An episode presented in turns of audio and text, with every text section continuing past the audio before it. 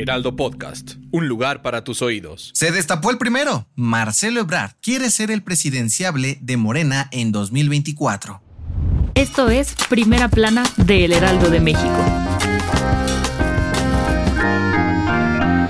La carrera de presidenciables en Morena ya comenzó. Y este martes, el canciller Marcelo Ebrard le metió acelerador al proceso interno de su partido anunciando que renunciará a la Secretaría de Relaciones Exteriores el próximo lunes 12 de junio. ¡Pum! Sí, así como lo oyes, la primera corcholata ya se destapó y madrugó a todos. Ebrard explicó que dejará el cargo que asumió en diciembre del 2018 tras el Consejo Nacional de Morena, que se llevará a cabo este domingo, donde se definirá el proceso para elegir al candidato para las elecciones presidenciales del 2024. En este sentido, el canciller reveló que se dedicará a recorrer el país para presentar su propuesta de trabajo y fórmula secreta para salir adelante en las encuestas de Morena y así pueda mantener la 4T. Además, durante su anuncio, aprovechó para echarle flores al presidente López Obrador por su apoyo y se dijo orgulloso de pertenecer a su movimiento. Poco después del anuncio de la renuncia de Ebrard, el dirigente nacional de Morena, Mario Delgado, dijo que las demás corcholatas, como la jefa de gobierno Claudia Sheinbaum o el secretario de Gobernación Adán Augusto López, también deberán renunciar a sus cargos para participar en el proceso, mientras que los legisladores Ricardo Monreal, Manuel Velasco y Gerardo Fernández Noroña tendrán que pedir licencia para ausentarse de su curul. ¿Quién crees que sea el abanderado de Morena en 2024? Gracias por escucharnos. Si te gusta Primera Plana y quieres seguir bien informado, síguenos en Spotify para no perderte de las noticias más importantes y escríbenos en los comentarios qué te parece este episodio.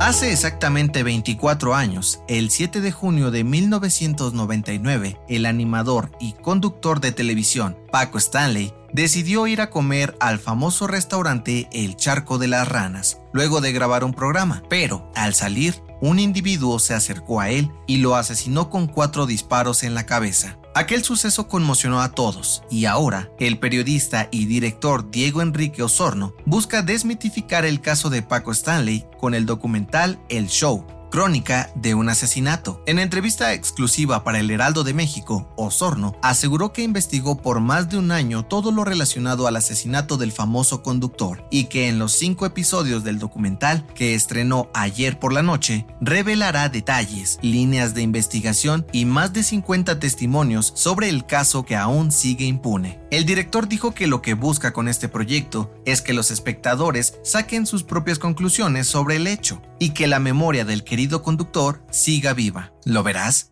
En otras noticias, se calmó Don Goyo. Este martes, la Coordinación Nacional de Protección Civil determinó regresar a amarillo fase 2 el semáforo de alerta volcánica tras la disminución en la actividad del Popocatépetl. En noticias internacionales, en Ucrania cerca de 17.000 personas tuvieron que ser evacuadas de emergencia luego de la destrucción de una presa al sur del país que dejó graves inundaciones. Aunque el gobierno ucraniano señaló a Rusia de provocar el incidente, el Kremlin lo desmintió. Y en los deportes, ¿se va a Italia? De acuerdo con medios internacionales, Santiago Jiménez es una de las opciones para reforzar la delantera de la Juventus de cara a la próxima temporada. El Bebote llegaría para reemplazar la posible salida del serbio Dusan Blahovic. El dato que cambiará tu día. Seguro te ha pasado. Sales, ves una playera que te gusta, la compras y la estrenas apenas llegas a tu casa. Pero, ¿en realidad es bueno ponerse una prenda nueva sin lavarla? De acuerdo con el Instituto de Dermatología Integral de España, aunque la ropa sea nueva, no significa que esté limpia. Y es que viene con miles de bacterias incluidas, de la gente de la maquila, de los que la empacan y transportan, y todas esas personas que se la probaron antes que tú.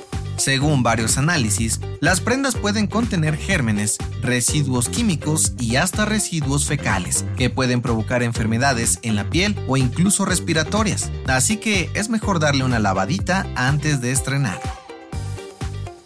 Mandar serenata quemar un CD con canciones cursis o escribir cartitas eran algunas de las maneras de ligar antes. Pero ahora, ¿cómo se hace? Escucha el nuevo episodio del podcast Preguntas Tontas para Todos, donde Fergay, Nuria Ocampo, y el influencer Aaron Mercury platican sobre cómo ligan los chavos de ahora. Yo soy José Mata y nos escuchamos en la próxima.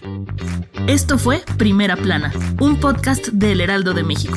Encuentra nuestra Primera Plana en el periódico impreso, página web y ahora en podcast. Síguenos en Instagram y TikTok como El Heraldo Podcast y en Facebook, Twitter y YouTube como El Heraldo de México. Hasta mañana.